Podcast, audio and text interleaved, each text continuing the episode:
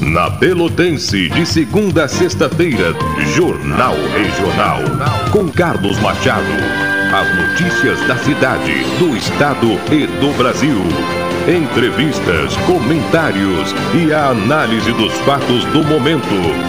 Jornal Regional. De segunda a sexta, aqui na Pelotense, a Rádio Show da Metade Sul. Rádio Pelotense, a mais antiga emissora gaúcha, transmitindo em 10 kW, cobrindo 80 cidades, onde habitam mais de 2 milhões de pessoas, está apresentando o Jornal Regional, que informa, integra e promove eventos e potencialidades da região sul.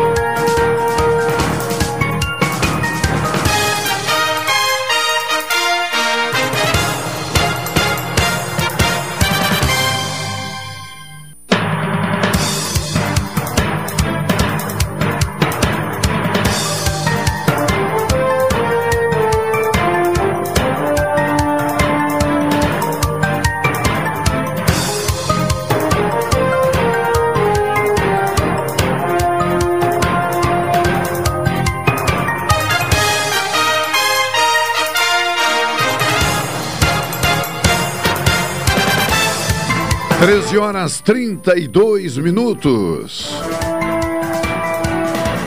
Ah, meu Deus do céu. 12 horas 32 minutos. Eu falei 13? Elivelto, vê aí quem é que me atrapalhou.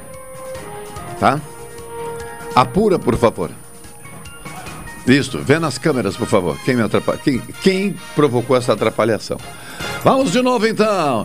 12 horas, 12 horas e 32 minutos. Está começando mais uma edição do Jornal Regional, integrando pela informação 80 municípios com o patrocínio de Expresso Embaixador. O futuro é hoje.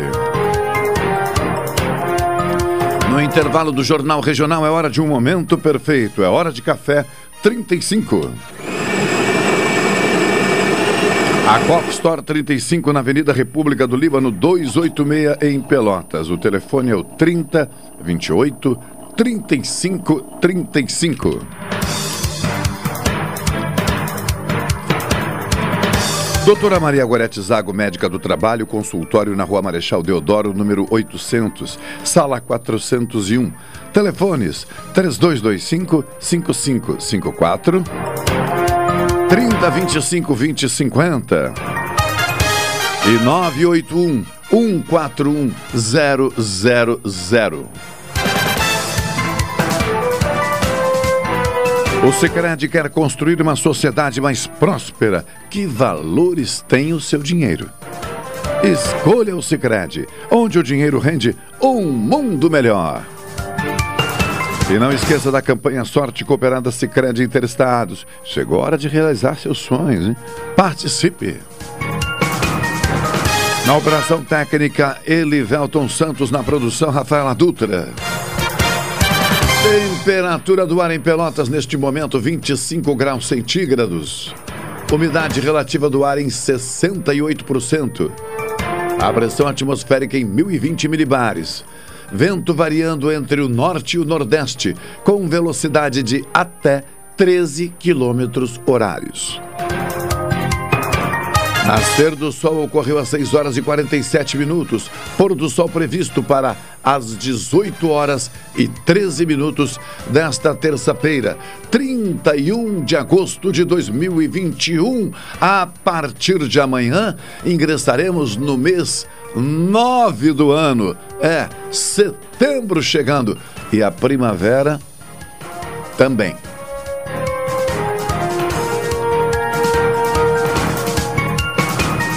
31 de agosto, hoje é dia de vacina para pessoas com 18 anos ou mais de idade, primeira dose, né?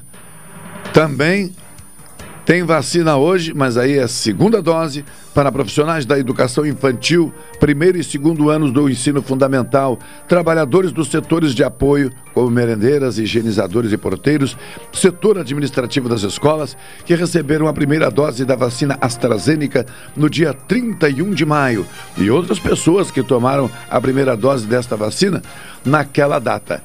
Tá bem? Então, hoje tem primeira dose, tem segunda dose da vacina, lá no Centro de Eventos Fenadoce, no sistema Drive-Thru. Ah, em seguida, de volta com o Jornal Regional. João Carlos Madail já entrando aqui no estúdio. Trouxe o seu suco geladinho e tal. Né? Eu gosto do calor. Espero que seja só o suco mesmo, né? Tá bem. Em seguida, de volta.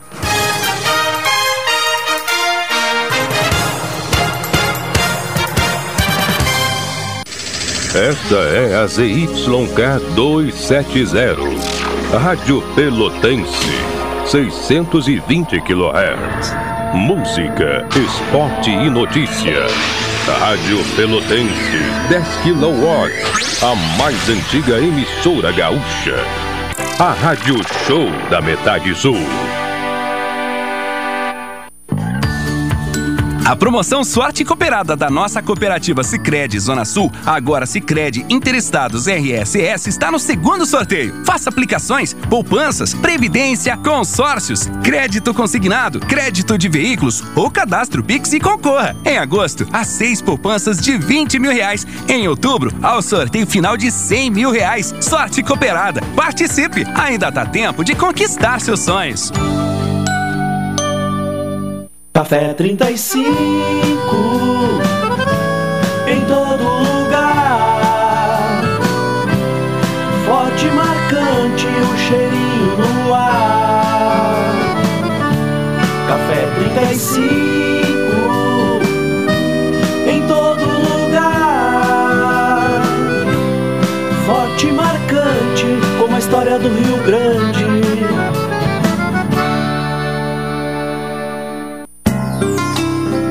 Doutora Maria Goretti, médica do trabalho, realiza exames de admissão, demissão, mudança de função, retorno ao trabalho e laudo PCMSO, Programa de Controle Médico de Saúde Ocupacional. Atendimento nas empresas e no consultório médico, Rua Marechal Deodoro 800, Sala 401, Fone 3225 5554 e 981 14 10 00. Atenção homens e mulheres com 40 anos ou mais. Dados do Ministério da Saúde alertam que no Brasil esse ano surgirão mais de 60 mil novos casos de câncer de próstata. Prostfin Gotas Prostáticas auxilia na prevenção de inflamações, dores e inchaços na próstata, alivia sensações de bexiga sempre cheia, queimação e dor a urinar. E para as mulheres, auxilia no tratamento da cistite. Previna-se. Prostfin Gotas Prostáticas. As gotas que valem ouro, pois ajudam a salvar vidas. Persistindo os sintomas, seu médico deve ser consultado.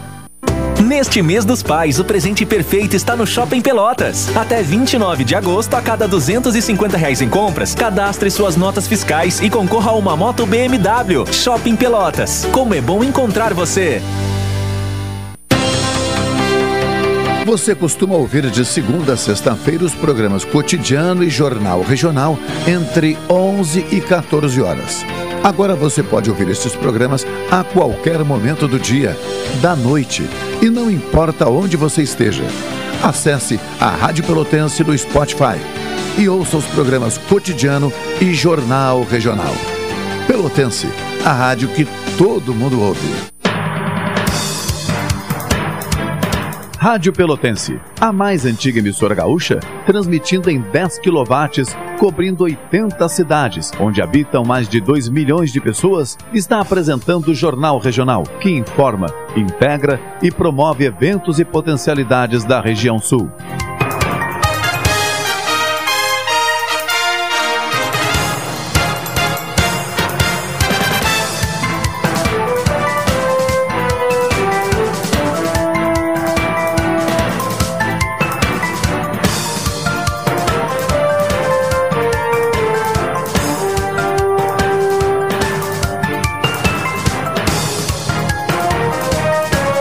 12 horas 40 minutos, 12 e 40 estamos retomando o Jornal Regional aqui no estúdio, no Alberto Soberano, número 64. E o João Carlos Madail nos traz uma trilha aqui, o Elivelto. Estou sendo apanhado de surpresa. Vamos ouvir. Sim, me apaixonei, o que sinto é bom demais. Eu tenho medo que acabe esse prazer. Guarda em segredo nosso jeito de amar. Está no ar. Eu não consigo esconder felicidade. E se vocês querem saber, eu vou contar. Tá bem, tá bem. O ouvinte está estranhando, "Olha, só um pouquinho. Os temas são políticos, econômicos e tal. Mas tá bem, Madail, tá bem. O programa hoje, assim, Ah. é um programa alegre. e eu descobri um novo talento no nosso Hum. apresentador aqui, que é um cantor de primeira categoria. eu não conhecia, Machado, esse teu lado aí. Eu acho que, pô, esse tá, tá o- muito bem, né? O, can- É, o cantor, não, eu prefiro. Não, eu eu- prefiro a, gente, a gente tem falar do letrista. tanta porcaria gravada aí, circulando nas rádios. Pô, esse, esse teu, teu, teus vídeos aí, essa, teu som aí, um som de qualidade, bem afinado, né? É um tipo de música bem brasileira. Sinceramente, eu queria te cumprimentar pela, Ah, pelo teu obrigado, desempenho musical obrigado pela e incentivar para que tu continues, Machado. Eu acho que tu tá num caminho certo, Machado. Eu vou fazer o seguinte: eu vou, eu vou convidá-lo Ah. para estar conosco, eh, se não for na próxima. eh, na sexta-feira que tu desejar, tá? Sim. Fica, fica contigo. Machado, tal sexta eu posso. Nessa ou na outra. E aí aqui nós vamos, vamos trazer umas parcerias e botar uns Ah, contatos. eu sei que é porque sexta-feira. sextas-feiras É, é, o exato. dia em que a É. gente discorre sobre isso. Pois é. E aí eu vou ter imenso Atropelei, prazer. né? Atropelei a terça-feira. É, eu vou ter imenso. Não, não, pode, sem problema. É, até porque arte também é negócio, né? Ô, cara. E, e aí a gente vai conversar sobre isso. Muitas pessoas não sabem, né? Hum. Outras já sabem.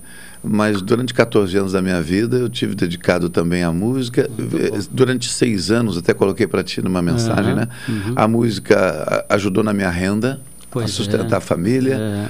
E fiz muitos amigos. É. Também empreendi, né? Uhum. É, é, fui sócio com mais dois companheiros, na época três companheiros de uma boate em Pelotas que teve um grande sucesso, que foi o Botequim do Samba, Uhum. ali nos fundos do Esporte Clube Pelotas, pela rua Uhum. Doutora Amarante. Uhum. E também um, um grupo musical né, com investimento em equipamento, em músicos profissionais, Uhum. gente trabalhando. Então tive toda essa experiência. Mas isso foi lá em, em 1995, quando então eu eh, eh, rompi né, Sim. radicalmente com tudo isso em razão de um convite para trabalhar na RBS TV.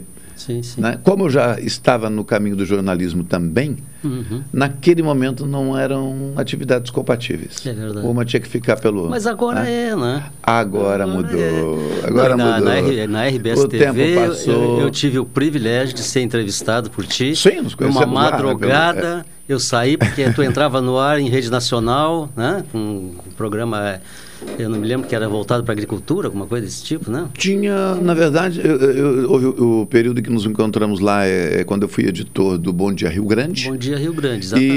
e- e naquele horário, muitos temas estavam ligados ao setor primário, né? Exatamente. Eu fui lá, nem E- lembro que, que tema a gente tratou, Ah, mas, não mas, lembro é, mais mas eu lembro de ter estado lá contigo e, É. e ter participado dessa parte aí da tua atividade profissional na RBS. né? É, então, enfim, mas aí numa sexta-feira nós vamos poder conversar sobre tudo isso, vai ser um prazer. Ah, muito bom. Madail, terça-feira, é, é, tu que atuou né, ju- junto à, à Embrapa e tem uma Sim. noção muito clara sobre condições climáticas, os seus efeitos. Madail, nós estamos aqui, tudo bem que, que eu vou chamar de véspera da primavera, Sim. mas estamos com uma temperatura que, de certa maneira, Hum. preocupa, porque muitas culturas, muitas atividades eh, não, não, não contam com essa expectativa É de, de, de temperatura elevada. É né? verdade. Machado, assim como para o ser humano eh, não é bom essa oscilação brusca né, de temperatura, claro, para o meio natural, para os vegetais também não. Né? Eh, Há pouco tempo caiu uma, um, granizo, geada e agora aquece. Quer dizer, pô, a planta não tem condições de se adaptar tão rapidamente a essas mudanças bruscas. Né? E nós estamos aí na, num período aí de frutificação dos nossos pomares de, de pessigueiro, né? E, e, eu não sei, eu não tenho conversado nesses últimos tempos com, com meus amigos produtores, que eu sempre tive contato, né? É, sobre é, os possíveis estragos que, que houve com, com o granizo que caiu aqui na região. Não sei se caiu no meio, na, na colônia também, né? Mas uh, sabe que essa atividade, Machado, é de alto risco, né? O pessoal se prepara o ano inteiro para ter uma safra apenas por ano, para tentar né, eh, viabilizar a propriedade, uh, né, trazer recursos para que a, a propriedade se mantenha e muitas vezes não é possível, não? A cada safra sempre ocorre alguma, alguma coisa que não é desejável, né? E, e a gente sabe, né? Tudo que for produzido dessa forma assim, é, desprotegida, né? Está sujeito, né? Está sujeito às mudanças climáticas que está acontecendo. Esse calor de agora é, não, é, não é normal. Eu lembro na, na da, da minha história como estudante, a gente desfilava no dia 4 de setembro, aquela parada da juventude, tempo que eu estudava no Colégio Pelotense, e a gente desfilava ali na avenida tal. Aquele dia fazia um dia quente, né? E a partir dali eh, já mudava um pouco a temperatura. Tá? Mas hoje nós, nós temos, não chegamos no, no, no, setembro ainda, estamos ainda no último dia de agosto e já está fazendo um tempo, um tempo quente. Quer dizer, está eh, havendo alguma mudança, né? Muito sim, clara para a gente, né, Machado? É. Que eu, eu, acho que um dia maravilhoso né, para quem passou por, por o que a gente passou né, nesse inverno rigoroso, muito gelado, né? a andar, pegar esse solzinho aí, que é vitamina D pura para quem tem a oportunidade de estar na rua caminhando, tal, né? muitos não têm, né? É, isso é uma maravilha para a natureza e também para a saúde humana na nossa, né, Machado? Sim. 12 e 47 Elivelto, a gente já fez aqui a primeira parada neste, nesta primeira etapa do programa. Eu vou aproveitar então para solicitar aqui sangue urgentemente em nome de Thaís Scheffer, deve ser Delpino, uh, qualquer tipo sanguíneo, viu? Doação no Hemocentro Regional de Pelotas, das 8 da manhã até as 5 e meia da tarde. Uh, é um chamamento que nós fazemos, né, costumeiramente, hum. e este contingente de doadores já está tão acostumados, tão hum. acostumado, né? que eles são acionados pelos bancos de sangue, também por, por, pelos órgãos de imprensa, e nós fazemos um registro muito mais com, no intuito de tentar alcançar outras pessoas, né? além deste grupo tradicional de, de, de doadores sempre de plantão. Então é isso, Thaís Scheffer Delpino, qualquer tipo de sangue, a doação deve ser feita no Hemocentro Regional de Pelotas, das 8 da manhã até as 5 e meia da tarde. Ah, já falei aqui da vacinação, disponível hoje em Pelotas. Deixa eu ver o que mais. É, Madail, hum. é, é, um tema que, na verdade, nem é, não é um tema, é uma informação, mas eu entendo que a gente consiga também. É, fazer um breve comentário. A Caixa conclui hoje pagamento da quinta parcela do auxílio uh, emergencial. E, e esse auxílio emergencial, ele alcança tanto beneficiários do Bolsa Família como não beneficiários do. Bolsa Família dentro de um calendário que o pessoal já está acostumado e tal. Mas desta feita, Madail, uhum. eu diria pelo período do ano, ah, tu acreditas aí na renovação das etapas de auxílio até onde? até onde uh, os candidatos à renovação de, de contrato né, com os eleitores, né, permitir, né, Machado? Isso é uma, uma decisão política, né? Sabe muito bem, né? Mas, uh, mas eu quero fazer uma avaliação uh, técnica sobre isso aí. Eu acho que, Machado, existe dois mecanismos de injeção de recursos na economia, porque a economia não pode parar. Né? Uhum. De, mesmo na, na, na, Covid, no plena Covid, ela não parou, né? ela, ela, ela se movimentou uh, o mínimo possível, né? mas uh, essa, esses mecanismos são, são, por exemplo, esse aí é um deles, onde o governo uh, injeta recursos direto no consumidor, para que ele consuma e ele consumindo, né, as empresas produzem, produzam mais, né, e produzindo mais elas empregam mais, é uma roda, né, Machado? E tem outra, outro mecanismo que é aquele que o Banco Central injeta dinheiro. Os Estados Unidos está fazendo isso, fez isso com, com bilhões de dólares, né? O Banco Central injeta dinheiro na economia por meio dos bancos, onde ele compra os títulos públicos dos bancos privados, injetando dinheiro Aí os bancos privados com essa reserva, eles oferecem né, esse dinheiro uh, para os empresários, para a população em geral que queira né, algum empréstimo. Só que, nesse momento, esse tipo, esse mecanismo não é muito compatível com, com o interesse. Por quê?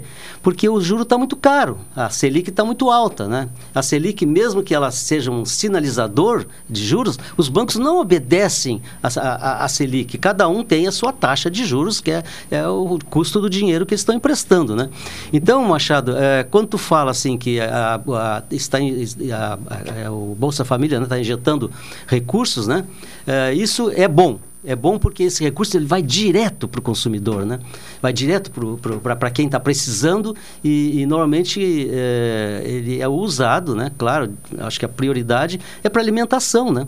E a alimentação movimenta os supermercados. Né? Os supermercados uh, vão vender mais, vão empregar mais gente para vender, uh, vão, pro, vão exigir mais da, da, das empresas produtoras. Né? Uh, aí tem o transporte, tem, ou seja, tem, a cadeia né, se movimenta como um todo. Isso para a economia é muito bom. Sim. Agora, Madail, hum. completando aqui a informação, lembrar que ao todo são 45 milhões e 600 mil brasileiros beneficiados pela nova rodada do auxílio emergencial, que está sendo encerrada hoje. Sim.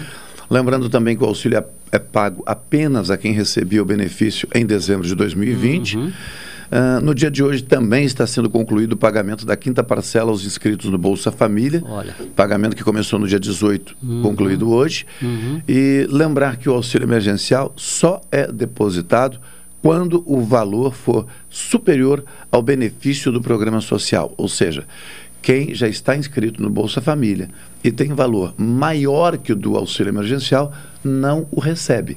Só recebe certo. quando o seu benefício tá tem certo. valor tá menor.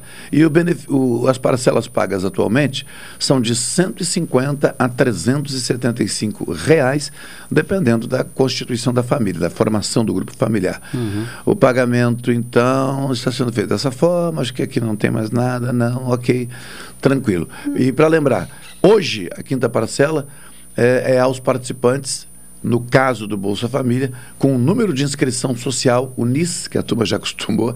Há um tempo se falasse em NIS, hum. pouca gente sabia. Hum. Agora todo mundo sabe o que é o NIS, né?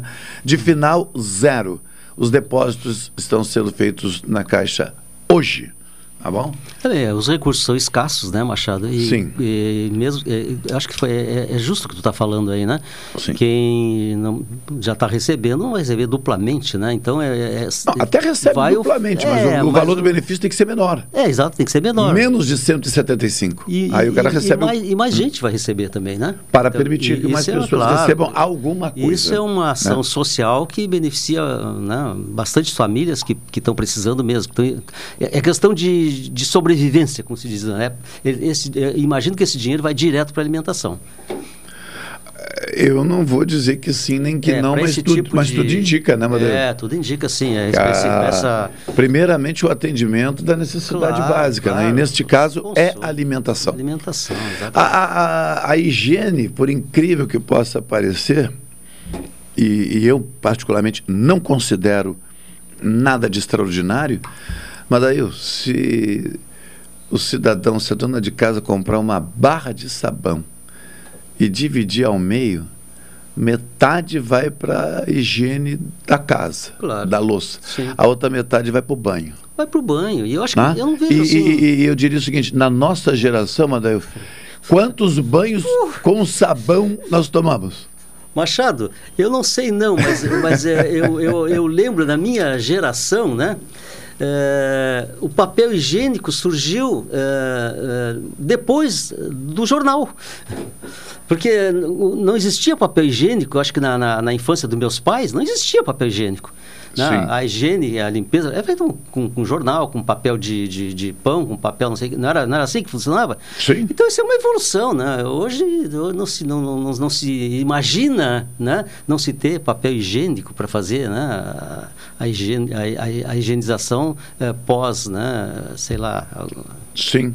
Mas, uh, e, e, como tu disse, eu, eu, eu acho assim, ó, o, o sabão, eh, em determinadas uh, circunstâncias, às vezes ele é até melhor do que o sabonete que o sabão, é, inclusive eu, é, é, os, os, médicos estão orientando as pessoas a lavar as mãos com sabão e não com sabonete. Sim. O sabão ele, ele desinfeta muito mais, com, com mais, eh, sei lá, eh, eficiência do que o próprio sabonete. Sabonete é uma mistura química, né? É, né? Que, o, que o sabão É. talvez seja. Também tem, mas bem menos, né? É, e, e- e a outra questão é, Madail, é, é, é lembrar que ah, nós não estamos aqui, e eu sempre digo que o óbvio precisa ser dito.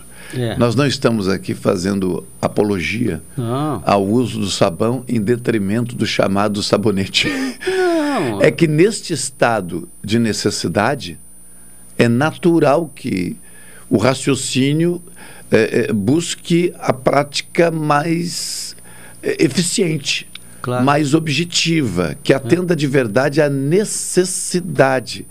E, e, como eu disse aos mais jovens na audiência, eh, pode soar estranho. Mas na minha geração aqui do Madail, Sim. tomar banho com sabão era a coisa mais normal do mundo. Mas claro, Aliás, raramente eu lembro de ter tido acesso ao chamado sabonete. É verdade. Bonitinho, É, perfumado, não, isso é- né, bem embalado. Sim, sim. Isso não fazia parte. Inclusive, eu lembro, Madail. É verdade, é verdade. Eu vou contar um troço aqui que revela, revela muita coisa da nossa época. Tu recorda, Madail, que o sabão marmorizado, quando Claro. apareceu, Já era uma evolução. já era. Ganhou um mercado assim da noite para o dia fantástico, Exatamente. né? Ele era mais clarinho, né? Não, mais elaborado. É, o mais sim, antigo sim, tinha mais soda, aquele negócio todo. Exatamente. Então o sabão marmorizado veio mais é, produzido, digamos assim. E para lavar o cabelo, gente, o sabão marmorizado tinha muita soda ainda, não era recomendado. Não, não era. Então, naquela época, sabe o que acontecia? Fazia um investimento um pouquinho maior e se comprava, nas famílias compravam, nas casas havia, os- uma barra de sabão de glicerina para lavar o cabelo. Aquele sim, aquele é... é- Para lavar o cabelo. Exatamente. É verdade, é verdade. Lembrava disso? É. Lembrava? Lembro sim, mano, que isso. Machado, é, sabe que eu, eu- eu- eu- na- época que eu vivi lá na, na, na Holanda, eu, eu tava numa parte hotel lá, né? E eu, eu quis lavar minhas roupas, entendeu? Sim. E aí fui, fui no supermercado procurar sabão. E aí veio por tudo lá, tal e nada. E aí chamei um cara lá e explicava para ele, e o cara vai, swap, swap, swap é, é- é tradução de, de sabonete, né? Sim. Ele me levava um sabonete, não, não, não, it's not swap, eu quero, é, é sabão, bah, bah, que explicava do, do jeito que eu queria. Não existe, Machado. Na Europa não existe sabão. Sabão em barra, esse que nós temos aqui no Brasil. É sabonete ou sabão em pó, só. Então, pra te ver como é- Nem sabão líquido, aquele que tem. Aquele sabão. tem, tem. Não, É. eu digo em barra. Em barra. Ah, em barra. Não, esse não existe lá. Tu vê. É estranho, Interessante, né? É interessante. Eu vou né? perguntar como é que o Diogo tomava banho nos Estados Unidos. Ah, né? sabão em pó deve ser, né? Mas gurizão, garanto que chegava de balada muitas vezes, nem banho Ah, tomava. nem banho tomava. eu É, acho. vai direto, não, né, cara? É, é. De- Essa pergunta é tu que vai fazer. Vou botar aí teu nome essa questão. Ou dos ouvintes, pronto. Vamos, vamos convencionar aqui o seguinte: eu e o Madail estávamos conversando Claro. e um ouvinte aproveitou para perguntar. pra- Pode ser? Exato, Pode ser. Pode Vamos ser. aplicar essa Pode nele ser. hoje. Tomara que ele não esteja ouvindo. Não, não tá, não tá nesse horário, não tá. Nesse horário ele tá no WhatsApp com a Vitória, tá lá. É. Ô, Elivel- Elivelton Santos, ao intervalo comercial, em seguida de volta aí já com o Diogo falando desse desfecho lá no Afeganistão, ele que acompanha dia a dia, acompanhou, né, até aqui, e a gente hoje vai encerrar eh, essa observação frequente. Claro que se acontecer alguma coisa a gente volta, mas essa eh, vamos eh, colocar outro assunto também para o Diogo a partir de hoje. Em seguida de volta. Esta é a ZYK 270, Rádio Pelotense, 620 kHz. Música, esporte e notícia. Rádio Pelotense, 10 kW. A promoção Sorte Cooperada da nossa cooperativa Sicredi Zona Sul, agora Sicredi Interestados RSS está no segundo sorteio. Faça aplicações, poupanças, previdência, consórcios, crédito consignado, crédito de veículos ou cadastro Pix e concorra. Em agosto, a seis poupanças de 20 mil reais. Em outubro, ao sorteio final de 100 mil reais. Sorte Cooperada. Participe! Ainda dá tempo de conquistar seus sonhos.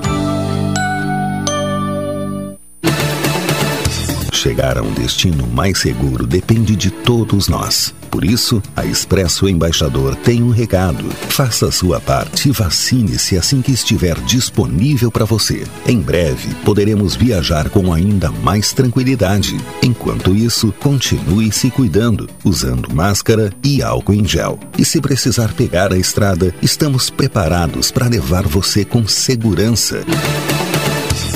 Expresso Embaixador, aproximando as pessoas de verdade. Em cada canto, em todo lugar, a Delta Sul está presente em nosso lar, realizando sonhos com economia, fazendo a alegria da família. Em cada canto, em todo lugar, a Delta Sul está presente em nosso lar, realizando sonhos com economia, fazendo a alegria da família.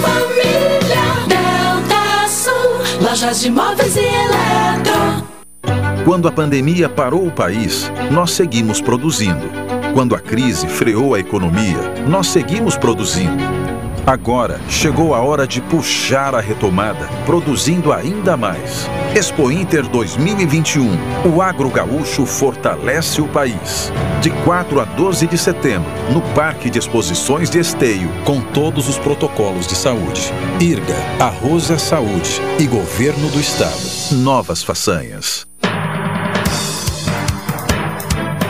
Rádio Pelotense, a mais antiga emissora gaúcha, transmitindo em 10 kW, cobrindo 80 cidades, onde habitam mais de 2 milhões de pessoas, está apresentando o Jornal Regional, que informa, integra e promove eventos e potencialidades da região sul.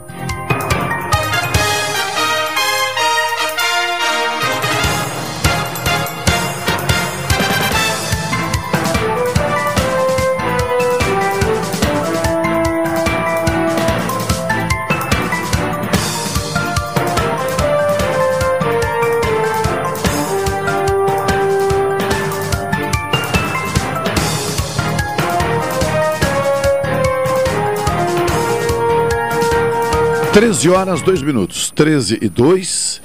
Já estamos em contato já? Não? Ué. Ah, o Mada, o Madail é texto. O Madail é testemunha que eu entreguei os números à, pro- à produção, É.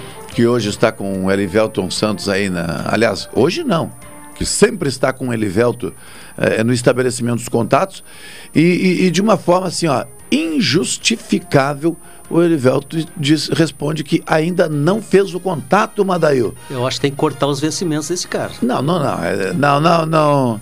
Não precisa cortar os vencimentos, porque aí também é por demais.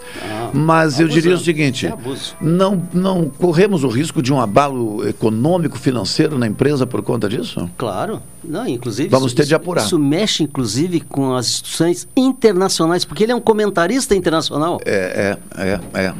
É impressionante. Hum, Espero que não atrase, então. São 13 horas e 3 minutos.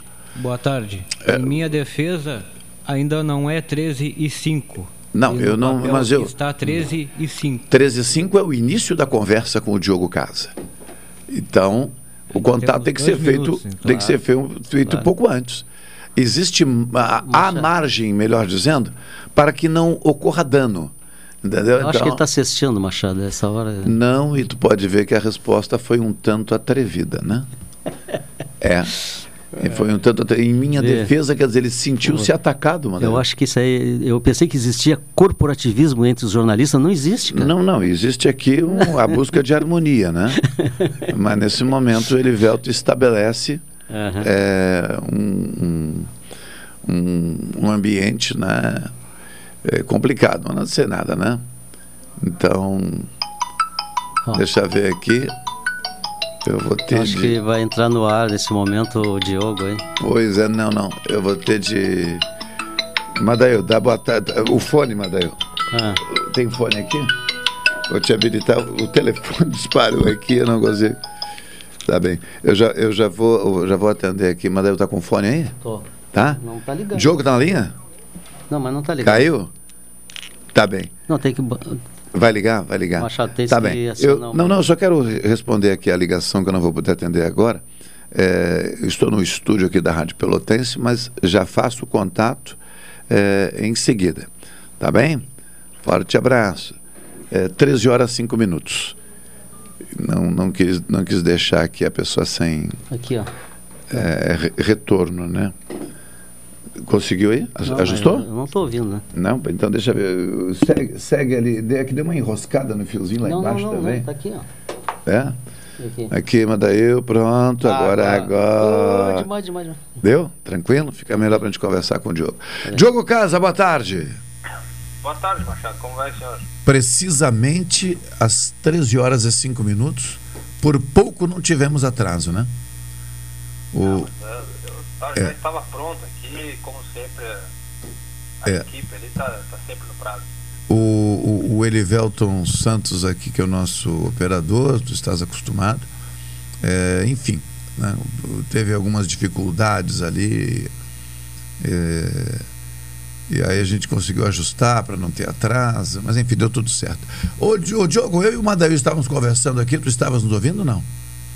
Infelizmente, nos últimos minutos não consegui. Ah, ainda bem. Não faz mal, a gente replica a questão para ti. Nós falando aqui de uma época em que nós tomávamos banho com sabão, não havia, eh, pelo menos em abundância, né, não circulava muito o tal sabonete, muito menos eh, eh, né, estes embalados perfumados e tal que nós temos hoje. E falávamos disso, que a gente usava o sabão eh, chamado sabão grosso para tomar banho e, usava um sabão de glicerina quando era possível para lavar o cabelo, porque o sabão grosso eh, tinha muita soda e estragava o cabelo, principalmente das mulheres. Aí o ouvinte perguntou aqui, sabendo que tu ia participar, disse, ah, mas as novas gerações e tal. Aí o Madail lembrou que na Holanda, né? Não, é, na Europa, acho que em geral não existe o sabão em barra. Não sei se nos Estados Unidos existe. Havia, havia sabão em barra lá, ô Diogo? Confesso que nunca vi. É, É. não, não tem não. E aí o ouvinte perguntou, mas como é que o Diogo tomava banho? Diga, ah, aí, aí outra. Aí, pergunta de ouvinte a gente não tem como censurar, né? Nem deixar de se fazer. E aí eu digo, cara, eu não sei. Aí o ouvinte disse aqui, ah, gorizada, muitas vezes chega de balada, nem banho toma. Eu digo, ah, já tá entrando demais nesse negócio aí. Todo caso, como é de ouvinte, nós somos democráticos, a questão está colocada. Agora, se não quer responder, também não responde. Machado, Ah. assim como tomar aqui, com água, sabonete, shampoo e tá tudo certo. É? Tu então nunca matou banho lá? não? Nem lá, nem aqui. Nem não, lá, não, nem não, aqui. mas para aí. Ah. Tu deve ter vivido lá nos Estados Unidos naquela, na- no inverno, né? Onde é quase que impossível tomar banho, né? Bom, apesar que os ambientes são tudo climatizados, mas. É, mas, mas- mas eu acho que dá para enforcar, não dá? Todos os ambientes com, com calefação, É. então a, a temperatura dentro da- das casas com- ou qualquer outro ambiente, Claro. seja um banheiro, até banheiro público, coisa assim, sempre com ambiente com calefação, então É. essa, essa desculpa não dava para dar. Não dava, né? Não, por falar nisso, Diogo, é, lá na, na, na Europa, na eu vivi na Holanda, né? E até as paradas de ônibus eram climatizadas, cara. porque é muito frio mesmo, né? 15, 20 graus abaixo de zero era normal, né? E eu tava falando. pro- Locais, preparados com a infraestrutura, É, eu- já que o frio ele é uma constante durante muito É, exatamente. Lá é- é- tem poucos meses de, de verão, três meses no máximo. Não, eu tava falando pro Machado, né, que eu morava numa parte lá e quis lavar minha roupa, né? E, e a minha esposa, que eu tinha contato com ela aqui, ela disse, ah, compra um sabão e lava aí, não precisa estar levando em lavanderia, economiza e tal. E eu virei supermercado, supermercado, não encontrava. Era só, só, só, não, não, não, só sabonete. Não, sabonete eu não quero, eu quero sabão. e, os caras não conheciam, não, ou seja, cheguei à conclusão que não existe sabão em barra, é desse tipo que a gente conhece aqui no Brasil, na Europa. Então eu fiquei curioso para saber se nos Estados Unidos e tu tinha conhecimento da existência. Né? E confesso que nunca, que nunca vi. Pode ser que por uma, uma influência já de um, mercado brasileiro lá, que, que tem muitos, às vezes, mercados internacionais com produtos internacionais, e aí o Brasil é uma referência nesse sentido. Sim. Pode ser que em alguns locais específicos tenha, mas para grande, pra grande população não é algo, não é um produto É. comum, não. Ou seja, ambos fracassaram em localizar o sabão em barra. Quem sabe a Rádio Pelotense custeia uma viagem pra gente ir em busca. Pois é, quem sabe a gente faz uma investigação ô, mais detalhada lá. Diogo, tem um ditado que diz que quem procura acha. Como vocês não acharam, não adianta ir de novo. é, quem procura, senão eles não procuraram bem. Diogo, encerrada a participação, eu vou ser mais específico, né? É, ou, melhor, mais generalista. Encerrada a participação de tropas internacionais lideradas pelos Estados Unidos da América em território afegão e agora já ah, ah, ah, os dirigentes né, afegãos eh, já dizem se sentir livres, soberanos e por que não já começar inclusive a buscar eh, relações internacionais e daí para adiante. Fica à vontade, como é que tu avalia este dia que entra para a história, né? O dia em que, enfim, o território afegão está livre de qualquer interferência externa. É, ah, depois de 20 anos, a, o que muito tem se falado que é a guerra mais longa da história dos Estados Unidos, eh, 20 anos de ocupação em território do, do Afeganistão. E até uma imagem bem que acredito que ainda vai repercutir ao longo dos anos é a do último militar americano ah, subindo no avião, né? E, deixando o território. E aí, pouquíssimo tempo depois, o aeroporto já foi tomado por, por forças do Talibã, que era ainda o reduto de militares americanos ali, era o aeroporto internacional. E a partir de agora, o Talibã realmente ele é o governo e, e até aconteceu algo surreal ali dentro do, do, do Afeganistão, que foi um jornalista com oito homens armados atrás dele, reportando que as pessoas não precisavam ter medo do Talibã. Então, é uma, foi uma cena bizarra, surreal, onde um jornalista com oito homens armados atrás dele, vendo, vendo todas as palavras que ele ia falar, dizendo que as pessoas não precisam ter medo do Talibã, né, Machado? Então, É, eu, eu, eu não nem. que É, não vou. é, é- é surreal é uma realidade do que está acontecendo agora no Afeganistão e, e a partir de, de hoje, né? Hoje foi, em função do fuso horário, nós ainda estamos, aqui no dia 31 para nós, então foi hoje, ah, a partir de hoje, sem nenhuma interferência internacional nisso. Eu deixo, posso colocar uma questão pra, pra, vo- para vocês, que é o meu papel aqui, principalmente, eh, nesse, nessas conversas. Madail e Diogo, ah, embora possa se po- eh, possamos fazer uma observação, eu diria, irônica, eh, controversa, no sentido de não apenas reconhecer a soberania do Afeganistão neste momento, a partir deste grupo no comando, ah, mas também observando outros regimes considerados ou ditos eh, autoritários ao redor do planeta, ah, a possibilidade efetiva de um relacionamento por conta de interesses econômicos, entre outros, possamos ter o Afeganistão em breve eh, numa relação eh, com nações que até poucos dias estavam neste território eh, tentando modificar hábitos, costumes, regime político, sistema de governo, lógica da economia e assim por diante. É possível? Quem responde não, primeiro? eu, deixa eu, eu vou responder, vou deixar para o Diogo depois dar o encerramento. Eu acho assim, ó, nesse atual contexto mundial, ninguém sobrevive isolado, né? Ninguém é autossuficiente para produzir tudo que necessita. Então há necessidade de intercâmbios, né? De produtos, de bom, de pessoas, de talentos, né? Então eh, o ta- esse novo país, né? Governado pelo, pelo Talibã, ele necessariamente vai ter que se aproximar de alguém, né? Claro que vai ser primeiro da China, da Rússia, tal, e vai expandir porque também eh, China e Rússia não têm tudo que eles precisam, tal, né? Agora a, a minha surpresa é, é que eu ouvi, não sei se o Diogo eh, concorda, eh, ouviu também, é que o Talibã sinaliza uma aproximação com os Estados Unidos. Eles querem se aproximar dos Estados Unidos, né? Para negociações, para parcerias, tal, né? Eu vejo isso aí como, né? Como uma coisa assim, para não para curto ou médio prazo, talvez para longo prazo, porque o, os americanos até absorverem nessa essa saída, porque eu, eu, eu, interpreto, não sei como é que tu, Diogo, interpreta a saída dos Estados Unidos de lá depois de 20 anos como uma derrota para os americanos, né? Como foi também no, no Vietnã, né? O que, que tu acha? É, como que daria para interpretar? Não vejo que os Estados Unidos em si vai entender como uma derrota na guerra mas talvez não um resultado negativo na tentativa de supressão desses regimes terroristas, né? já que os Estados Unidos saiu dali tendo que negociar com o Talibã ah, para não não haver troca de tiros, não haver mais uma guerra armada para ele conseguir fazer evacuação pelo aeroporto e ficar até o dia 31 de maneira tranquila. Até foi reportado na imprensa norte-americana que o diretor da, da, da CIA, né, que é a agência de inteligência norte-americana, é, eles estavam tendo conversas diretas com os líderes talibãs para exatamente ter aí uma, um certo acordo de saída dos Estados Unidos, até por isso a gente não ouviu falar de uma tentativa do Talibã de invadir o aeroporto antes dos Estados Unidos sair, nada disso.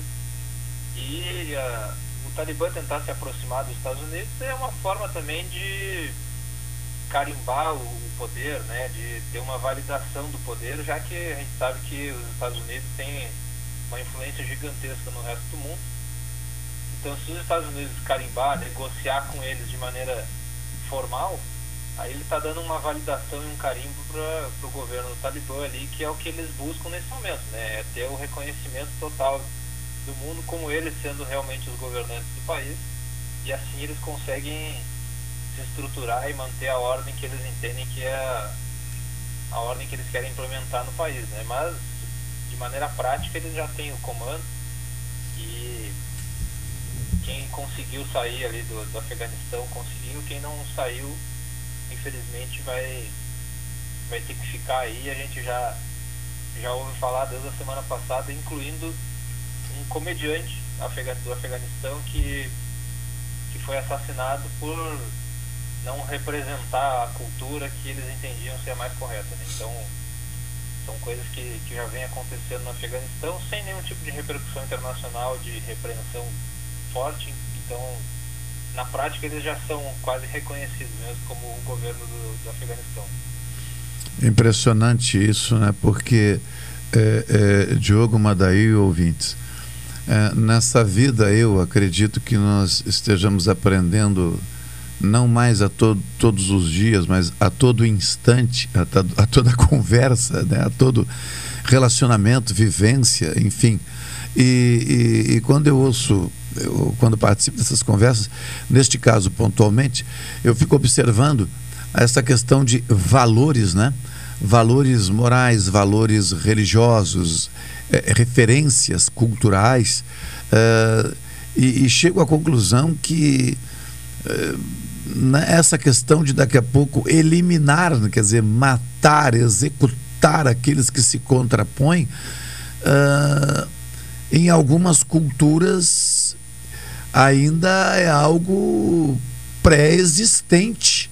É, é, é, tanto que é, nós sabemos da existência de, de, de, penas né, que são capitais, quer dizer, de penas que levam pessoas à condenação à morte, por exemplo, em alguns países, por conta do, do, de ter infringido alguma regra considerada ou sagrada ou considerada injustificável.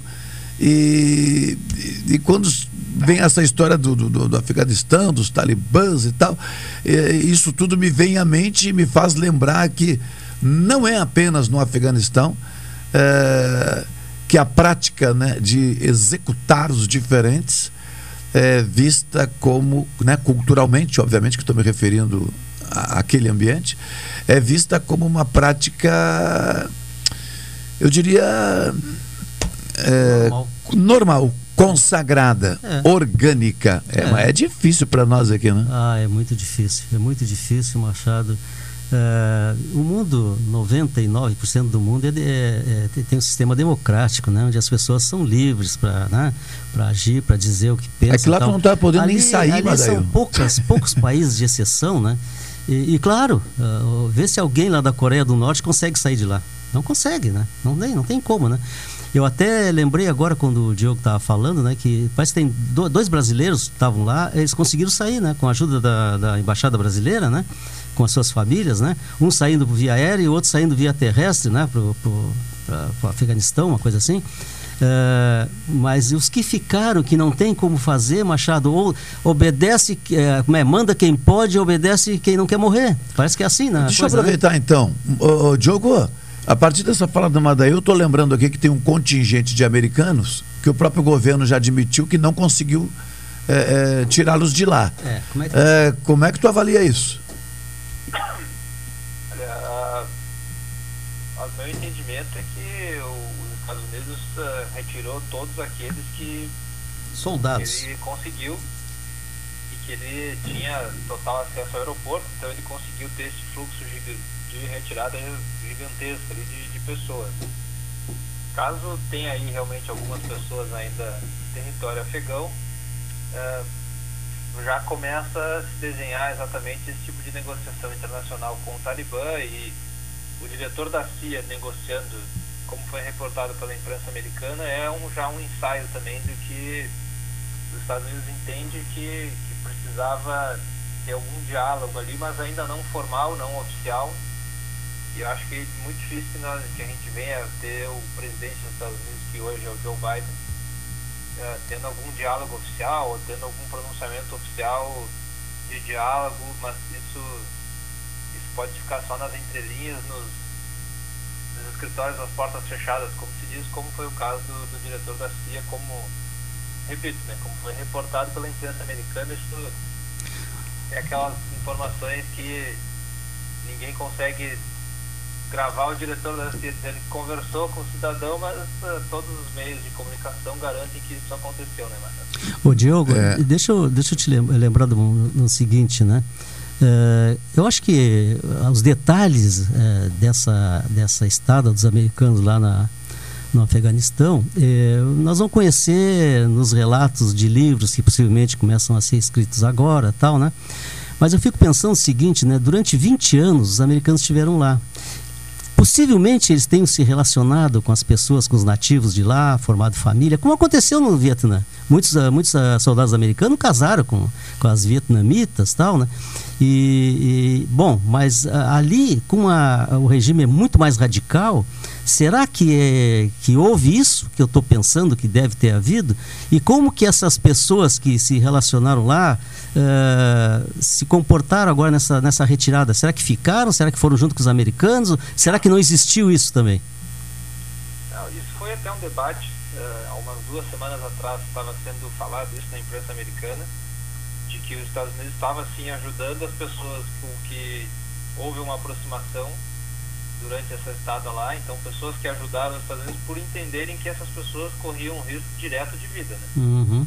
Então segundo os Estados Unidos, as pessoas estavam sim sendo retiradas e sendo, sendo levadas do Afeganistão com os aviões em que o, os militares norte-americanos estavam levando e, e, voando a partir do aeroporto. Né? Mas claro que é, durante 20 anos eu imagino que tenham tido milhares e milhares de contatos locais. Então todas as pessoas eu acredito que seria até impossível tu retirar, mas aqueles que, que eram mais próximos, aqueles que, pelo menos de maneira pública e notória, se relacionavam com os militares americanos, tenham sido retirados, porque uhum. senão já a realidade é que já teria uma sentença definida já. Uhum. Sim, sim. Ótimo.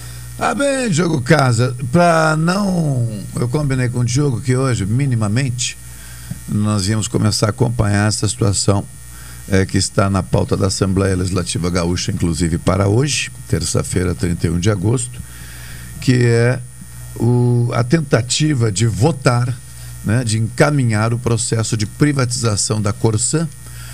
E, claro, como é muito cedo, o governo tenta, do Estado tenta, num primeiro passo, organizar um ambiente para permitir que essa negociação seja feita na dimensão que, que é necessário. Ou seja, envolvendo todos os municípios que hoje dependem dos serviços da Corsan, tanto abastecimento de água quanto saneamento, para depois, então, a partir da definição dos lotes, ou seja, do loteamento do território gaúcho onde está a Corsan, oferecer então esses lotes aos investidores. Diogo, é um assunto, é um tema novo que está travando, o que poderá travar, inclusive, a partir de hoje, a pauta da Assembleia. É cedo, mas a gente já pode sim dar um pitaco dizendo o seguinte: será que os investidores vão, todos eles, aceitar tranquilamente levar os, as localidades mais rentáveis da Corsan e carregarem consigo pequenos municípios de pouca rentabilidade, poucos consumidores e oferecer os serviços de qualidade que tanto precisamos? Machado, para mim isso é uma questão muito mais de, de estabelecer é, essa, essa, regra, né, esse regulamento antes da privatização do que depois da privatização ver se isso vai acontecer. Né? Então, o papel do Estado é também, em casos de privatização, regulamentar como que vai funcionar isso. Né? Então, essa regulamentação eu acredito que é essencial para que todos todos sigam tendo os serviços que tem hoje cada vez melhores, né? Que a, a intenção da privatização é que a empresa possa investir e melhorar os serviços ainda mais e abranger cada vez mais pessoas. Mas acredito que isso é uma questão de, de estabelecer previamente de uma maneira que não deixe muita opção, né? Que seja que vá sim se, uh, se utilizar das grandes cidades, se eu não me engano, são 40 cidades que estão que, que dão lucro, né, para ser mais direto. Sim. E são umas 200 e poucas cidades menores que dariam prejuízo. Eu acho que o, o ideal ali nesse caso é regulamentar e colocar em contrato que como uma não opção de negociação, né, que tenha que prover esse serviço de uma maneira não, que a empresa acho... consiga ter lucros, eu... então fazer de uma maneira justa para que a empresa não compre não compre um desses loteamentos e saia no prejuízo, mas também todos tenham o serviço. Acho que é algo de acontecer, não vejo algo tão complexo assim nesse sentido de estabelecer essa, essas regulações, é mais a questão de uh, um debate até de ideias, né? De, de, não privatização ou privatização de serviços, como, como foi feito com outras empresas já, e aí é um, é um debate mais extenso é, eu vou deixar uma. É só, só regulamentar e tá, tá tudo encaminhado. É, eu vou deixar a Madail falar, eu acabei de passar um subsidiá-lo aqui com uma informação da FAMURS. Vou pedir até que o Madail destaque aí qual é a preocupação hoje dos prefeitos, não, não, é, não, em primeiro lugar, deixa eu. É, eu acho, o Diogo, que a regulamentação, claro que vem antes. Ninguém vai é, entrar num negócio sem conhecer as regras nos seus mínimos detalhes, né? Agora, o que está aqui, né, que o Machado me passa, né, é que esse projeto de regionalização, esse é o que enfrenta a maior resistência, né, por parte dos prefeitos, né. Eu acho que o pessoal não quer a regionalização, né. Cada um quer o melhor para si, né. É, e a, e a, a, a própria a, reunião dos municípios, né, que são 300 prefeitos, né, eles estão assim duvidando, né, sobre a regionalização né, em relação à, à privatização da, da, da Corsan. É, eu não sei detalhes por que, que eles não estão querendo a regionalização, mas imagino que com municípios que não são, é, digamos assim, é, viáveis para a iniciativa privada, né, eles talvez talvez eles prejudiquem aqueles que são viáveis. Ó, o Diogo, ah, o Diogo é um jovem de negócios, eu posso é. afirmar isso. Então deixa eu colocar a questão aqui para ajudar e continuar ouvindo Sim. vocês. Sim. Diogo, é que a, a, a, questão nesse momento é a seguinte, o Madail destacou agora. Uhum. Não é que os prefeitos, pelo que eu entendi, não é que os prefeitos não queiram. Eles estão resistindo porque eles querem conhecer as regras que serão colocadas ah, para a privatização. E o governo até agora, é, não estou dizendo que tenha feito algo de errado, tá? O processo está em andamento. E o governo até agora teria se manifestado é, a respeito das regras, mas na relação do governo com os possíveis investidores. E os prefeitos querem saber o seguinte: o que é, como é que está sendo feita essa negociação? Mas está errado isso aí, mas está errado. Não, mas foi o mesmo processo da CE. Ah, né? O governo tratou do processo e pronto.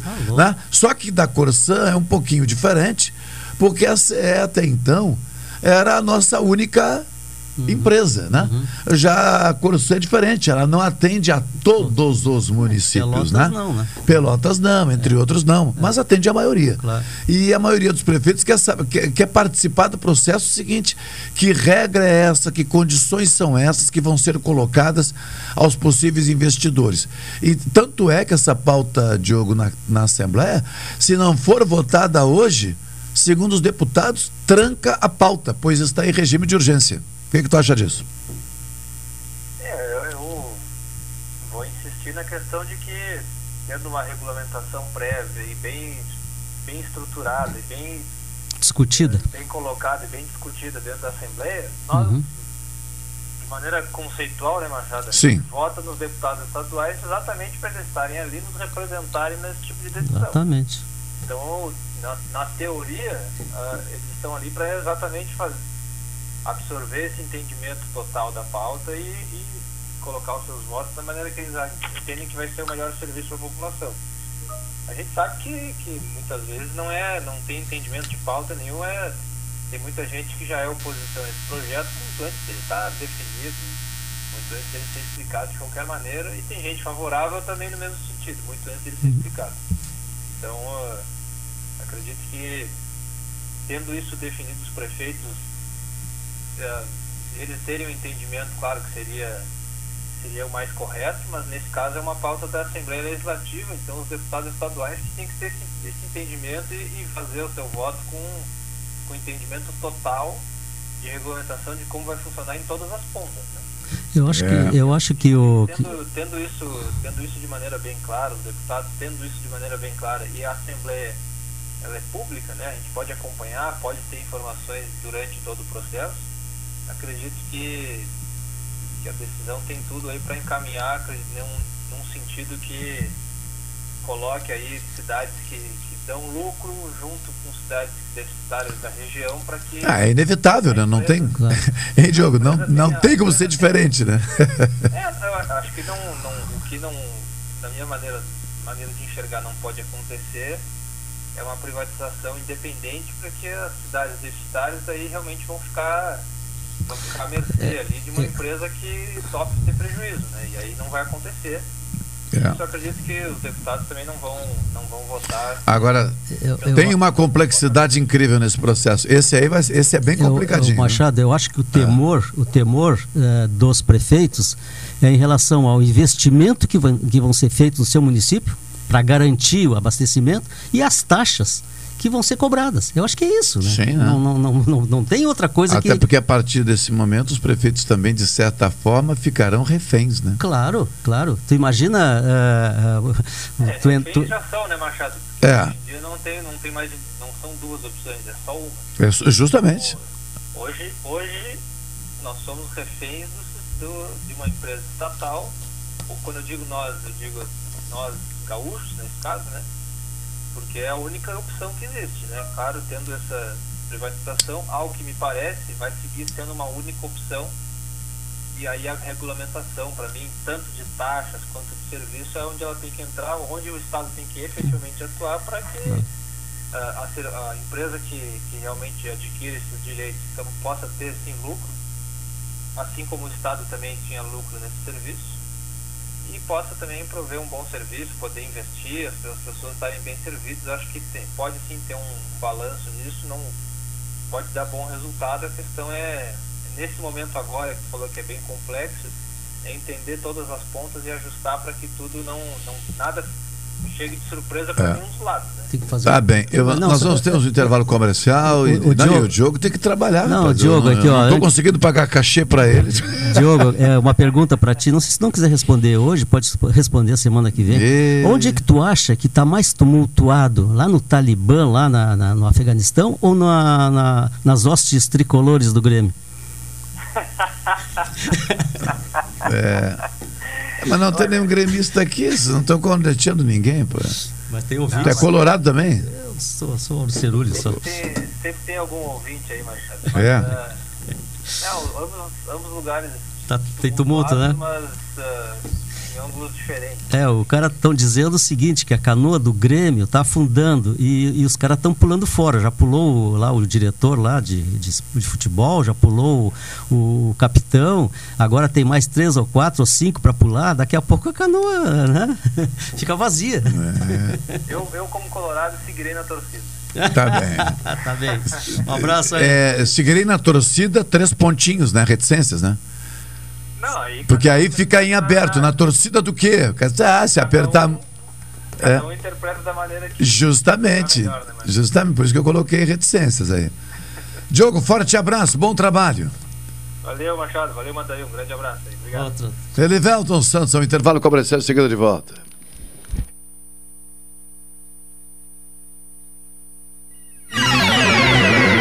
Esta é a ZYK 270, Rádio Pelotense, 620 kHz. Música, esporte e notícia. Rádio Pelotense, 10 kW. Café 35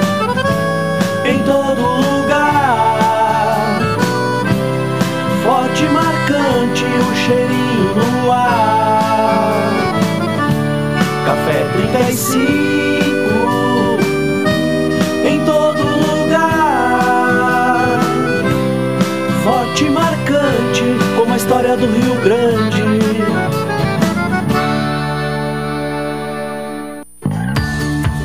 A promoção Sorte Cooperada da nossa cooperativa Sicredi Zona Sul, agora Sicredi Interestados RSS está no segundo sorteio. Faça aplicações, poupanças, previdência, consórcios, crédito consignado, crédito de veículos ou cadastro Pix e concorra. Em agosto, a seis poupanças de 20 mil reais. Em outubro, ao sorteio final de 100 mil reais. Sorte Cooperada. Participe! Ainda dá tempo de conquistar seus sonhos.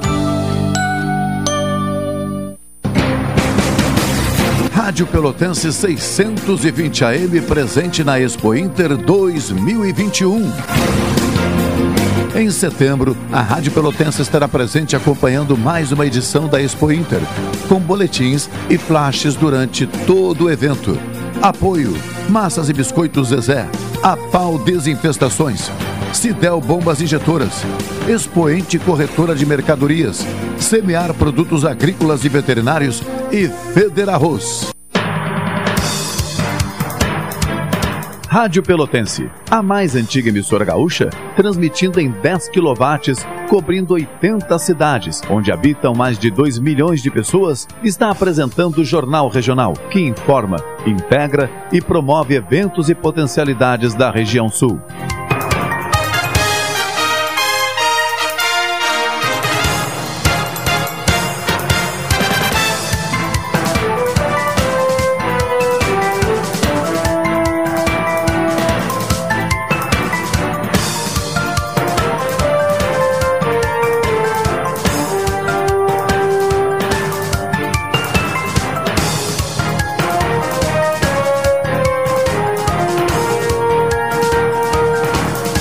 Treze e trinta e sete.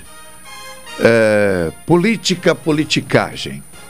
Versus. O autor é conselheiro do Corecon, que é o Conselho Regional de Economia do Rio Grande do Sul. Também é diretor da Associação Comercial de Pelotas e atualmente, eh, entre as atividades que desempenha, a de maior relevância, segundo seus fãs, é a sua participação no Jornal Regional. É, Com todo respeito ao, principal. ao Corecon e à ACP, um forte abraço Não, a e todos. do, Mas do Coreia do Sul também. do Coreia do Sul. É não dá para botar tudo. Não, mas segundo, segundo o pessoal que acompanha, nada tão é, Não, não. intenso quanto o Jornal Tanto Regional. que a minha participação aqui é presencial, né? Tanto é que é presencial e exclusiva, né? É. Não tem conselho aqui, não tem nada. Mas aí, Madail, ah, por mais que seja óbvio, escrever sobre política e politicagem foi motivação vinda da onde, Madail? Não, é, Machado, eu, eu tenho muitos amigos aí, né? E, e a gente discute muito, eu sou muito de, de dialogar, né? E me surpreende que alguns digam assim, cara, eu, eu abandonei a política. Eu não sou, não quero saber de política. Eu agora, pela minha idade, eu não voto mais, nem vou lá votar tal. E eu acho isso, Machado, uh, uma irresponsabilidade muito grande para os destinos do país. Porque quem comanda, quem deve comandar o, o, país, não são o presidente, é, é o povo. É o povo que dita as regras através da sua escolha, dos seus mandatários e tal.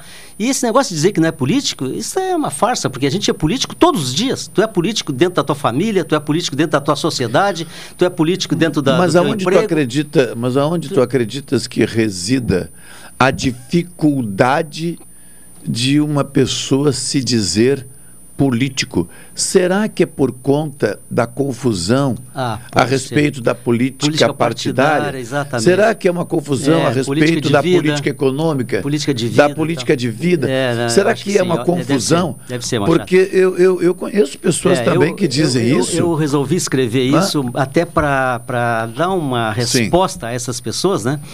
E dizendo que, na verdade, né, uh, a, a política é, ela é diferente, mesmo que a política partidária, ela é diferente da política da politicagem, como eu boto aqui, né?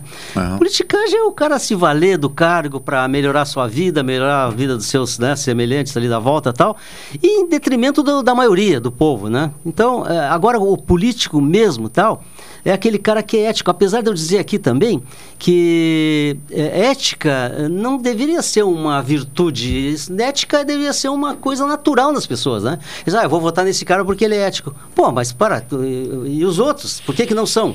Então, Machado, é, é, um, é, um, é artigo simples, né? Mas que, que esclarece muita coisa, né? Hoje eu estava recebendo algumas uh, ligações e comentários dos amigos lá que gostaram muito tal, né? É, porque achavam que, que exatamente tu falasse, na, tu tocou no centro da questão, que, que a política para eles é política partidária, é política de votar. Tá? Não, não, não, não, não, não, não é isso. Né? Política é muito mais do que isso. O homem é político, o homem, ele, ele sozinho ele não sobrevive, ele precisa conversar com as pessoas, ele precisa interagir um... com a sociedade. Isso é política. Vamos fazer um exercício aqui, Madail. Quantas pessoas conseguem é, compreender que ao acordarem pela manhã Sim. e se dirigirem ao seu trabalho, estão indo para um local construído politicamente. Exatamente. Para que ele haja também politicamente ele vai, interagir com seguindo os interesses da empresa Exatamente. e dos seus clientes e, ou Sim. fornecedores, enfim. É Não, até, até dos seus próprios interesses também, né? Porque é, ele tem interesse pessoas... de crescer, ele tem interesse de que a empresa melhore. Mas quantas pessoas entendem isso? É, raro, incrível, Machado. As pessoas que eu tenho conversado, raramente tem alguém que tem essa, essa, esse entendimento que, tá, que a gente está discutindo aqui, que política é muito mais do que uma, uma posição partidária, uma posição. Não é isso política. Política está dizendo é interagir com a sociedade né, para que, para que, ou se tu é formador de opinião, para te colocar a tua opinião, ou mudar a tua opinião dependendo da, da discussão que tu tem com a sociedade. Né? Por que, que determinadas populações trabalham junto a determinadas culturas? Por exemplo, ah, população exatamente. de tal lugar. Exatamente. O que, que a pessoa faz lá? Não, lá é, é área de plantação de cana-de-açúcar, lá não sei o quê. Bom, por que é que essas populações então se tornam trabalhadores em canaviais? É porque politicamente alguém fez um investimento sim. e empreendeu naquela sim. região sim, sim uma lavoura de, sim, sim. de cana-de-açúcar. Sim. Eu, eu até, e aí o cara começa. At... Desculpa, mas aí o. Sim, desculpa, sim. Mas aí o cara começa o seguinte: o trabalhador, instintivamente, sim. começa a saber do quê? Como é que eu tenho que cuidar da cana? Como é que eu tenho que processar a cana? Tomara que a, o clima favoreça para que a qualidade da cana, a quantidade de açúcar seja favorável à produção do etanol, claro, à produção. Claro.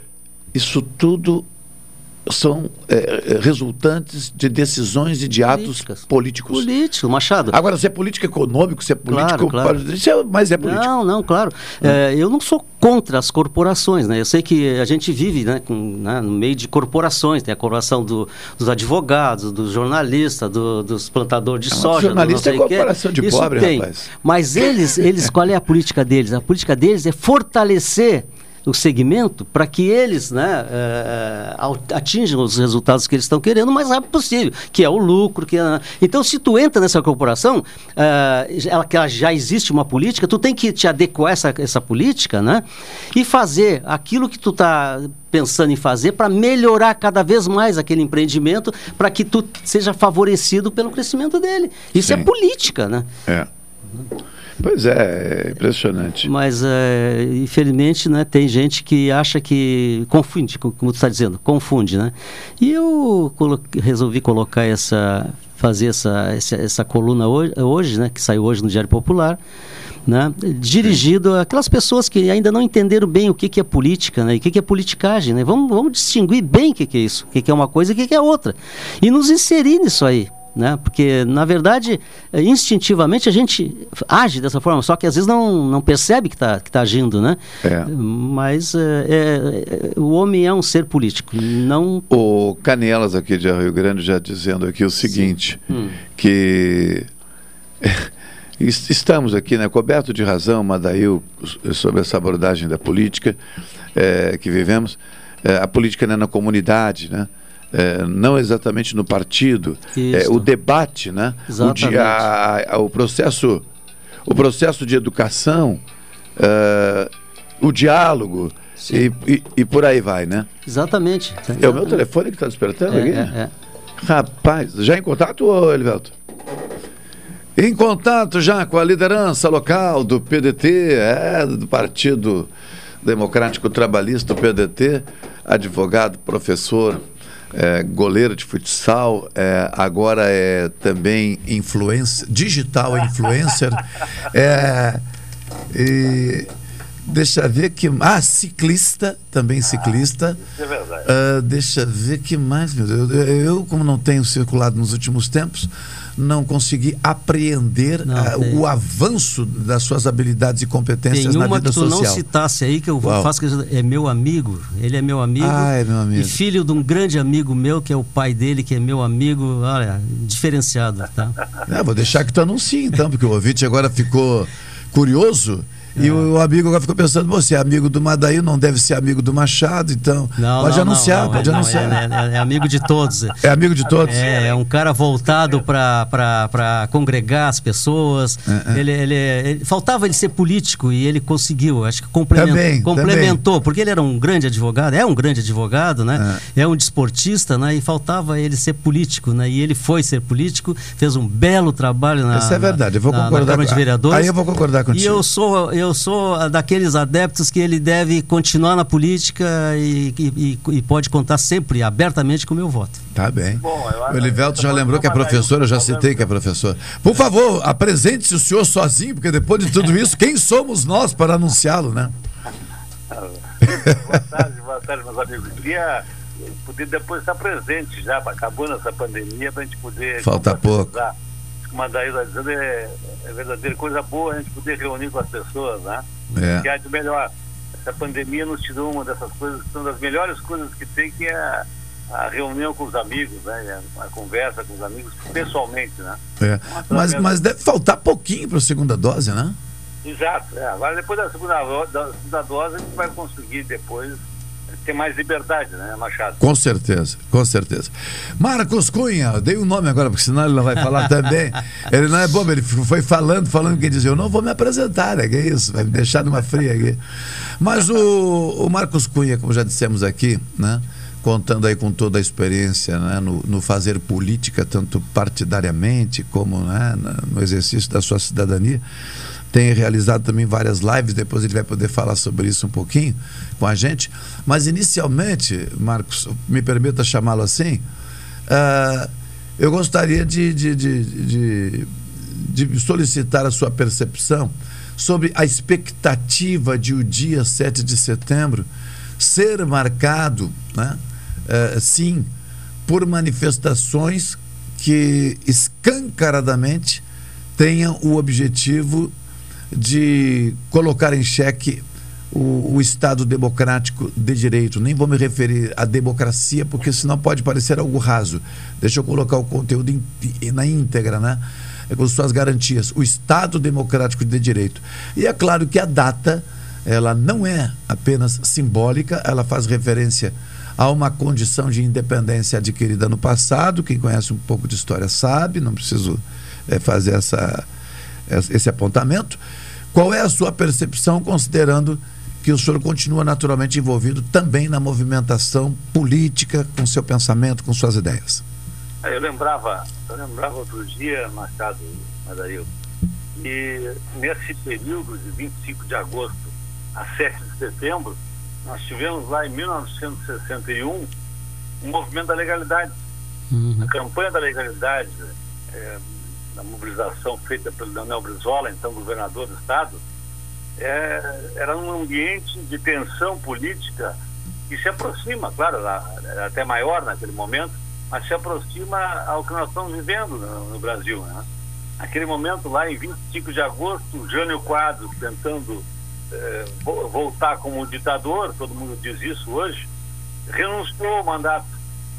E o vice-presidente da República, que na época era eleito em separado, quer dizer, o, vice tinha votação específica sua, não era na chapa como é hoje, o vice-presidente era João Goulart e tinha recebido mais votos do que o presidente Jânio Quadros.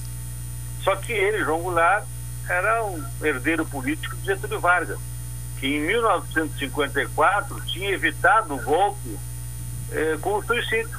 Se suicidando, a população saiu para a rua em protesto e evitou o golpe que depois se daria em 64. Em 1954 54, tinha um movimento golpista já. Em 61 se repetiu um episódio com a, a renúncia do Jânio. E o, e o João Goulart volta da China, então, e e é recebido em Porto Alegre porque o Brizola, na época governador, deu garantias de que a Brigada Militar, na época fortemente armada com armamento militar, e o Terceiro Exército uma, do general Machado Lopes, que disse que ia ficar do lado da Constituição e ia dar posse do, do vice-presidente da República, eles estavam ali entrincheirados no, na, no, no, no Palácio do Piratini, na, na Praça da Matriz, e os golpistas mandaram bombardear o Palácio Piratini a, a, a imagem daquela, da, daquele bombardeio em La Moneda, no Chile, de Allende, ia acontecer em Porto Alegre. Claro que nós tivemos aqui os sargentos da aeronáutica e os soldados que sabotaram os aviões e não permitiram que isso acontecesse no Rio Grande do Sul. Mas só para a gente ter um clima. Sim. Tá? O clima que estava naquele momento, de beligerância e de conflito armado, inclusive. Isso Sim. se, se, vamos dizer assim, se acalmou quando o João Goulart aceitou a solução do parlamentarismo. O parlamentarismo foi a solução encontrada para aquele momento, quer dizer, João Goulart assumiria a presidência da República, mas sem os poderes de presidente. E o Tancredo Neves assumiu como primeiro-ministro, que de fato governava então era Tancredo Neves e não João Goulart. Bom, dali até o, o Brizola e o João Goulart eles brigaram, porque o Brizola queria levá-lo em caravana. Uh, escoltado pela brigada, pelo terceiro exército, pela população, até Brasília. Mas o João Goulart sabia que os marines norte-americanos estavam na costa já brasileira para dar apoio aos golpistas. Então, ele sabia que se fizesse essa caravana que o Brizola queria, haveria um conflito armado, nós teríamos uma guerra civil.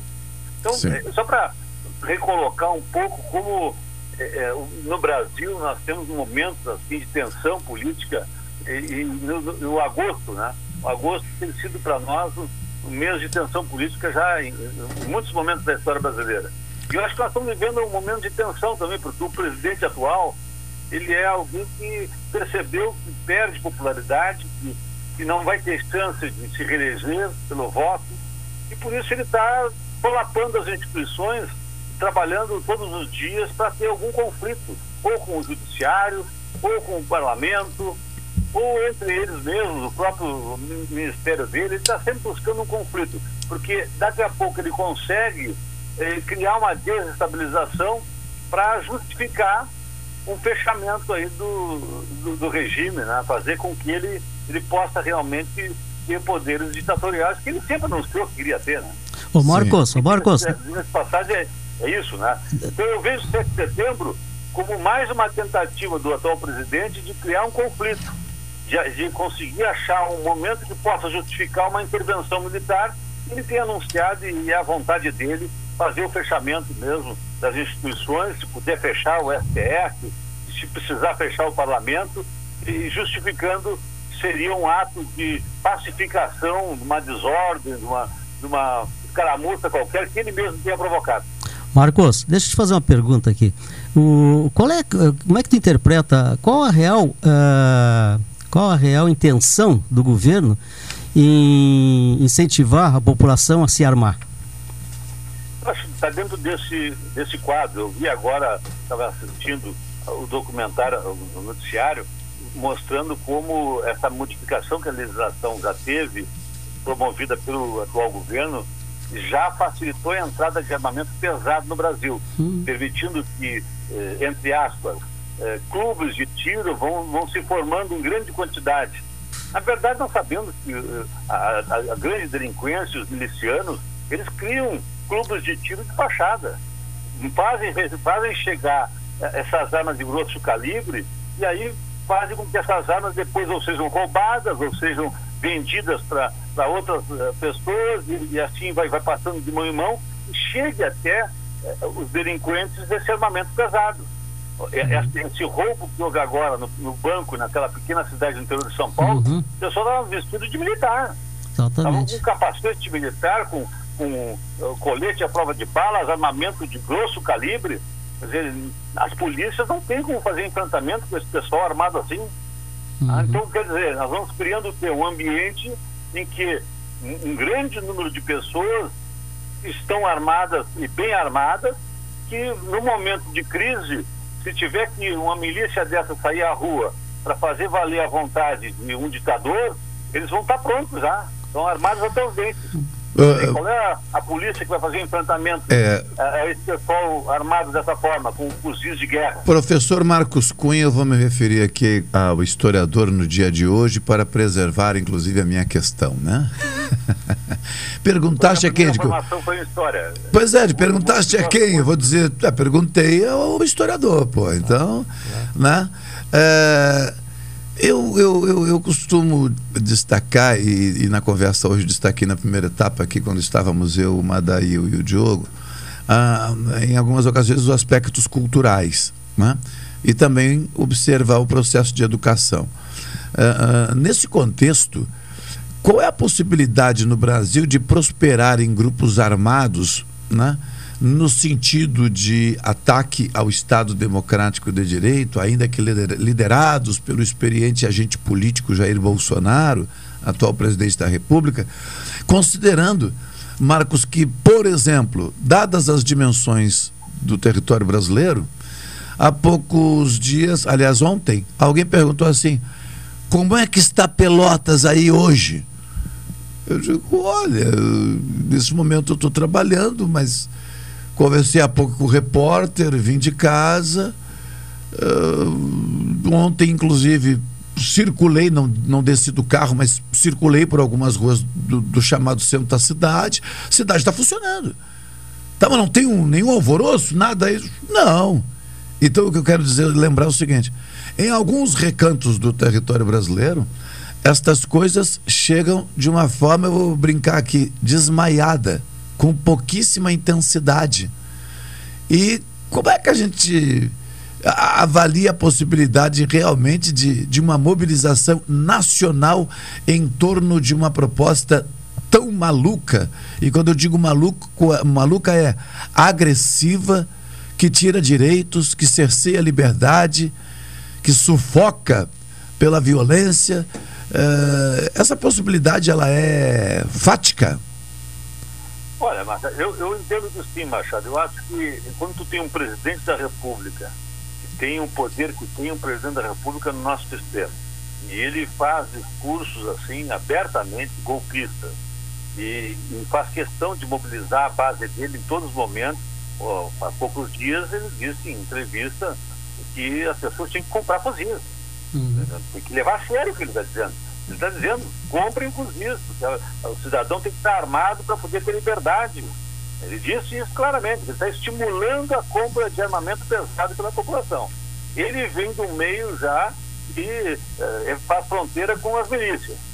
Ele já tem, já tem uma, uma, proximidade com esse, com esse pessoal no Rio de Janeiro. Ele vem dali. Então já tem ali no, no gabinete dele pessoas envolvidas com crime organizado, já, é só pegar o que sai na imprensa. Então nós já sabemos que ele tem proximidade com esse ambiente. Nós estamos vivendo um momento em que ele faz uma legislação que permite compra mais fácil desse armamento. Ele anuncia todos os dias que vai ter que tomar medidas mais fortes, que vai ter que fazer enfrentamento ah, até mesmo fora das quatro linhas da Constituição. Ele está anunciando, está dizendo.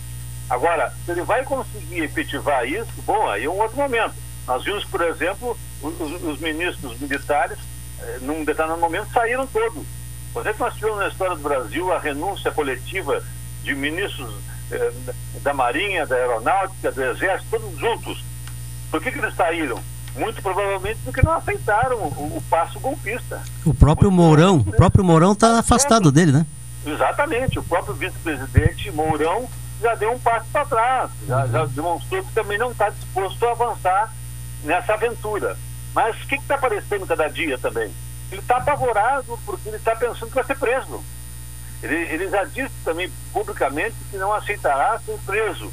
Vai sair só morto da presidência. Ele deve, deve virar um Marte, porque ele, ele, como administrador, ele não fez nada pelo país. Não fez nada, absolutamente nada. Vai passar para a história do Brasil como o pior go- governante que nós já tivemos, de todos os tempos.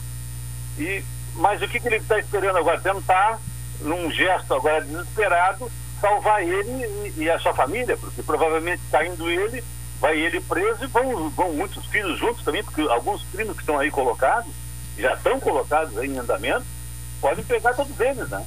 Vamos lembrar rapidamente aí o- os quatro, né? aquela, aquela interferência que ele fez na Polícia Federal, eh, agindo politicamente, colocando um dirigente da Polícia Federal para fazer a vontade dele, não a, a, a missão constitucional da Polícia Federal. Nós temos também as fake news. Já está em andamento também inquérito no STF das fake news, que também atingem ele, foi incluído já também nisso. A questão da prevaricação na compra de vacinas da Covaxin. Nós sabemos que ele tomou ciência de um fato criminoso e se. Nós temos aí, então, ah, ah, crimes contra a saúde pública durante a pandemia, fazendo a campanha contra o uso de máscaras, fazendo campanha a favor do medicamento sabidamente sem eficácia. Ele tem um conjunto de crimes praticados que podem sim levá-lo à prisão. E ele sabe disso. Então ele está desesperado. Ou ele derruba as instituições que podem prendê-lo, ou ele pode acabar sendo preso. É. Então, um sujeito acuado na posição de presidente, ainda tendo eh, a posição de chefe das Forças Armadas, tendo a- essa proximidade com esse ambiente das milícias, tendo eh, vários fanáticos armados de várias eh, localidades do país que estão dispostos a, a armados estarem junto com ele fazendo uma aventura golpista. É perigoso. É um sujeito perigoso. E se as instituições não tomam providência, isso vai sendo dito, vai sendo dito, daqui a pouco eles fazem mesmo. É. Meu querido amigo, ah, ah, o tempo ficou, ficou curto, né? Tipo, por telefone não é a mesma coisa, né? Não é, é verdade. Não é. E olha que eu procurei interferir minimamente o Madail também. É verdade. Mas eh, eh, passa muito rápido, rapaz. Não dá tempo da gente né, fazer os contrapontos en- enquanto o outro fala e tal. Marcos, muito obrigado. Cláudio Silva já está pronto aqui para assumir a super tarde. Tá. E tu sabes o tamanho do Cláudio Silva. Ele não anda armado, mas, abraço, mas fisicamente ele, ele se impõe, né? O, o, o Cláudio Silva me conhece desde o tempo que eu era do tamanho dele. É. então tá, viu? Ô, Marco- viu? ô, Marcos- Marcos Cunha diz que te conhece desde o tempo em que ele era do teu tamanho. É, tá rindo ali. É. Ô Marcos, deixa eu, antes de me despedir de ti, eh, eu quero agradecer aí a aula de recordação né, da Revolução, da Liberdade que tu, eh, que tu nos deu aí e tal. Foi muito bom. Foi uma, uma, uma única hipótese, talvez, Madail, Sim. que a, a, a po- a população na América Latina conseguiu resistir a um golpe. É verdade. Que é um aprendizado importante da campanha da legalidade. A campanha da legalidade foi uma, uma, uma mobilização popular, um levante popular que impediu um golpe militar na América Latina. Eu É não me verdade. lembro do outro caso. É verdade. Acho que esse é o único caso que nós temos na América Latina que a população conseguiu evitar um golpe. Por isso é tão importante lembrar a campanha da legalidade no- nos tempos de hoje. Perfeito, perfeito. Um abração aí. Grande abraço. É, e a minha família estava presente lá. É? Sim, o Jango, né? Eu sou Carlos Alberto Machado Goulart, a família Goulart. É, não é pouca coisa, não. É. Cláudio Silva. Já Silva é. eu Nem sei onde é que eles estavam naquela época. Já está embaixo da cama, escondido. É, a cara dele. né? Olha só, o olhar dele de. de- de- o olhar desafiador. A tarde é dele. É, a, a tarde é minha. É o novo programa da Pelotense agora. A tarde é tua, minha. a tarde É, é tua. é, é. Tem a noite é nossa, vai ser a tarde é minha. Boa tarde. Boa tarde. Ah, É um microfone, você não Boa sabe o tarde. que falar microfone? Ah. ah, o- como que chamavam mais ou menos a- a- as grandes, os grandes nomes que fizeram parte da história do Brasil? Sobrenomes, como é que tinha? Tinha alguém com Silva, assim, só quero lembrar. Tem, Silva? tem, Ah, tá, tá, então tá. Tem, Luiz Inácio Lula da Silva. Tá. Não, não, tem um Não, não, eu tô falando, de- eu tô falando de grandes nomes, né? eu não tô falando de gente que ele cuidou com o país. Deixou uma herança aí para É. os Silvas aí, não, não sei quem. É, nós vamos ter que dividir agora. É, tem que dividir. É, tem herança? Tem, tem. Nós não tivemos um presidente da República que chamava-se Marechal Costa e Silva? Tem. Era apelido Costa e Silva. boa, essa foi boa. Elivelton Santos, operação técnica. Até amanhã. Tchau, gente. Boa tarde.